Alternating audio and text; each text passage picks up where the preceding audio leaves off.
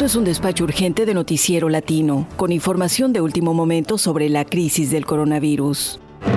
La Suprema Corte de Justicia asestó una dura derrota legal al presidente Donald Trump al impedirle terminar DACA. Hola, soy Chelis López. Escucha usted una edición de nuestro servicio informativo con enfoque central en la pandemia del coronavirus y la crisis económica que ha seguido a la emergencia de salud pública.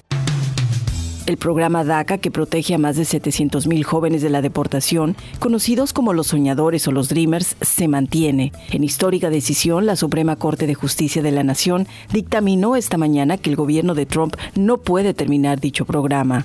Con los detalles desde la capital Washington, José López Zamorano. Con el voto del presidente del tribunal, John Roberts, la Suprema Corte de Justicia asestó una dura derrota legal al presidente Donald Trump al impedirle terminar de manera inmediata el llamado llamado Programa de Acción Diferida para Llegados en la Infancia DACA, aunque no analizó el tema de la legalidad o la constitucionalidad del programa. Alrededor de 700 mil jóvenes indocumentados, muchos de los cuales ingresaron a Estados Unidos siendo muy pequeños traídos por sus padres, podrán ahora permanecer legalmente en este país y continuar recibiendo permisos de trabajo gracias al dictamen que se emite en medio de la pandemia por el COVID-19. Se estima que alrededor de 29 mil beneficiarios de DACA pertenecen al sector de salud de los Estados Unidos y son considerados en este momento trabajadores esenciales. En favor de la permanencia temporal de DACA votaron tanto Roberts como los otros cuatro magistrados liberales de la Corte, Sonia Sotomayor, Elena Kagan, Ruth Ginsburg y Stephen Breyer. En contra votaron los conservadores Clarence Thomas, Neil Gorsuch, Samuel Alito y Brett Kavanaugh. En la opinión mayoritaria, el presidente del tribunal Roberts explicó que los magistrados no decidieron si DACA o su rescisión representaban una política pública apropiada, sino aclaró que solo litigaron el asunto sobre si el gobierno federal cumplió con los requisitos de procedimiento y se ofreció una explicación razonada sobre sus acciones.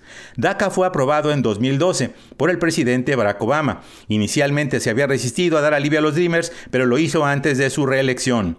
Su decisión detonó una serie de demandas legales en los tribunales por parte de una docena de estados del país, encabezados por el estado de Texas.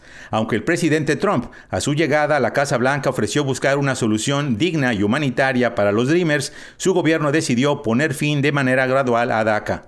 Legisladores demócratas, activistas y abogados migratorios desean que el Congreso Federal apruebe, sin embargo, una solución permanente para los llamados Dreamers, específicamente una reforma migratoria integral que pueda abrir una ruta legal tanto para ellos como para sus padres. La Cámara de Representantes aprobó la iniciativa de ley del sueño americano HR6 con el apoyo mayoritario de los demócratas. El proyecto beneficia tanto a los Dreamers como a más de 300 mil beneficiarios del llamado Programa de Estatus de Protección Temporal, TPS, que beneficia mayoritariamente a inmigrantes centroamericanos. Sin embargo, hasta el momento la iniciativa de ley no ha sido presentada a voto en el Senado, controlado por el líder de los republicanos, Mitch McConnell. Abogados migratorios recomendaron a los jóvenes beneficiarios de DACA tramitar la renovación de sus permisos bajo el programa lo más pronto posible, independientemente de la decisión favorable de la Suprema Corte de Justicia. Debido a que la Corte no consideró la sustancia sobre la legalidad o constitucionalidad de DACA, se estima que la administración del presidente Trump tendría la posibilidad de presentar argumentos nuevos sobre su racionalidad para terminar con el programa, aunque también tiene la opción de cancelar su ofensiva legal contra el plan de alivio migratorio para cientos de miles de inmigrantes indocumentados, decenas de miles de los cuales se encuentran en este momento en el frente de batalla de la pandemia del COVID-19.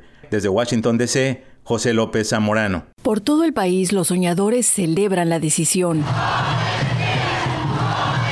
Antes de la decisión, expertos legales nos adelantaron que el veredicto favorable abre la posibilidad de que los llamados documentados puedan renovar sus permisos de trabajo, también los que no lo habían renovado, pero además lo pueden hacer los más de 60 mil jóvenes indocumentados que cada año se gradúan de la escuela preparatoria.